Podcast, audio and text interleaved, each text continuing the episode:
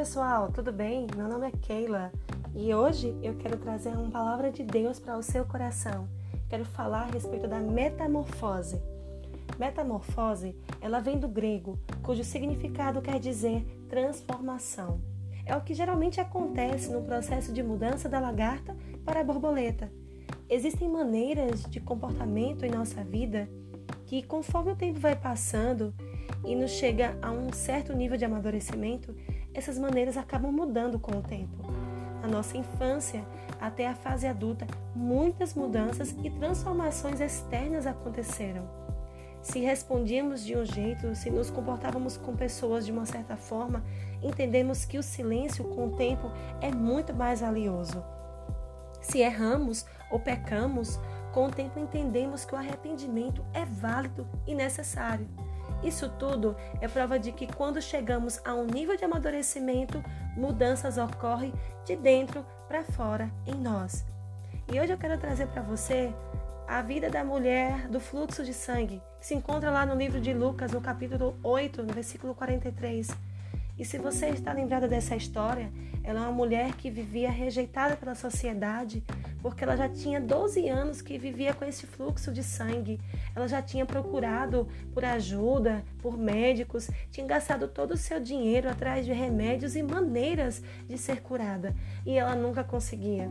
E segundo a tradição daquela época, a mulher quando estava no seu ciclo é, menstrual, ela tinha que ficar afastada da sociedade durante sete dias.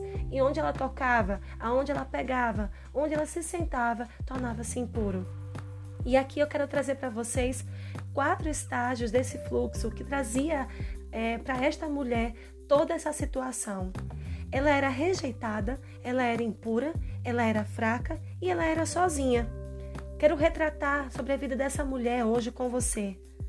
Quantas de nós, por alguma vez, por algum motivo, por alguma pessoa, por alguma acusação, nos sentimos assim também, rejeitadas? Por um marido que não sente amor, por um filho ingrato, por um patrão que não valoriza seu trabalho, pelos seus colegas de faculdade que por alguma indiferença te despreza, ou pior, por você mesma. Às vezes plantamos no nosso coração esse sentimento de rejeição mas hoje você arrancará esse sentimento de rejeição pela raiz. Talvez pela falta de conhecimento pela palavra de Deus, pela falta de temor a Ele, por um pai ou por uma mãe que não, não teve pulso firme de te instruir no caminho certo, você acabou se lançando na lama do pecado e se sujando com suas escolhas. O Senhor Jesus é aquele que te limpa e te purifica de todo pecado e de toda impureza. Aquela mulher era fraca. Quantas vezes nós nos encontramos assim, fracos, cansados, sem força e sem coragem para enfrentar os desafios da vida? Que a gente não possa se esconder com isso.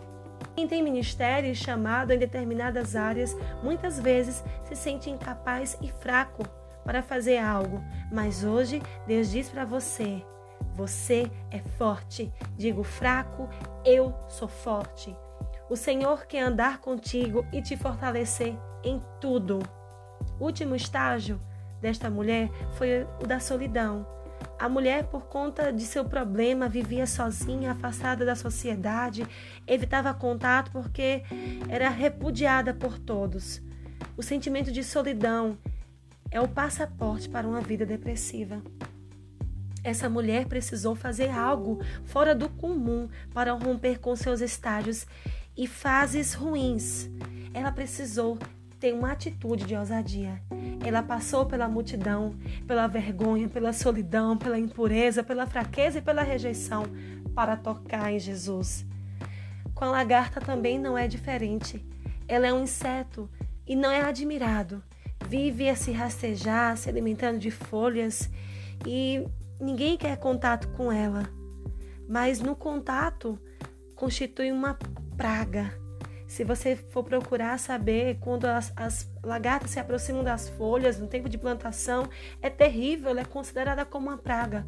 Aquela mulher, ao ter contato com alguém, era também considerada como uma praga, porque quem tocasse nela era impuro.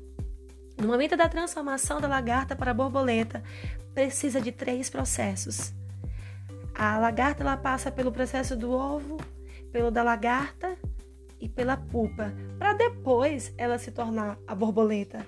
Assim como ela passa por fases, da mesma maneira somos nós. Passamos por fases de desconfortos, de distorções, de inferno, de escuridão.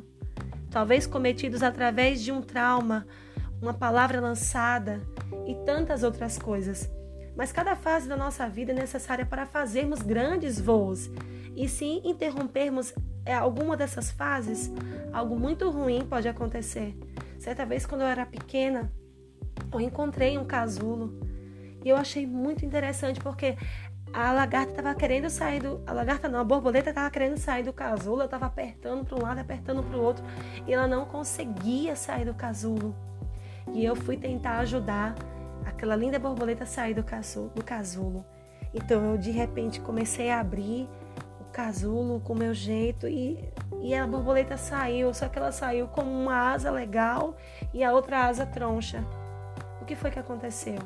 Eu interrompi um processo da borboleta. Aquele processo de tentar sair do casulo, de tentar rasgar o casulo, de tentar voar, é um processo de fortalecimento das asas da borboleta. E eu, naquele momento, querendo ajudar, eu acabei atrapalhando aquele processo. E eu estraguei com a vida daquela borboleta, porque sem voo, ela não podia pegar o alimento, ela não podia se alimentar, ela não podia voar e conhecer novos lugares. Ou seja, que possamos viver cada dia na sua fase, viver cada estação corretamente Aquela mulher conseguiu tocar em Jesus e mudou totalmente a sua vida. Ela teve uma vida transformada, aprendeu com seus medos e seus problemas a reforçar as suas asas e a ter uma linda história de cura e transformação para contar. Então, assim como aconteceu com essa mulher, eu quero que você também possa tocar em Jesus hoje pela fé e ter a sua vida totalmente transformada. Que você possa se sentir edificado com essa palavra da parte de Deus. E nós vamos estar aí trazendo a cada dia uma palavra para o seu coração. Um beijo e fica com Deus. Tchau, tchau.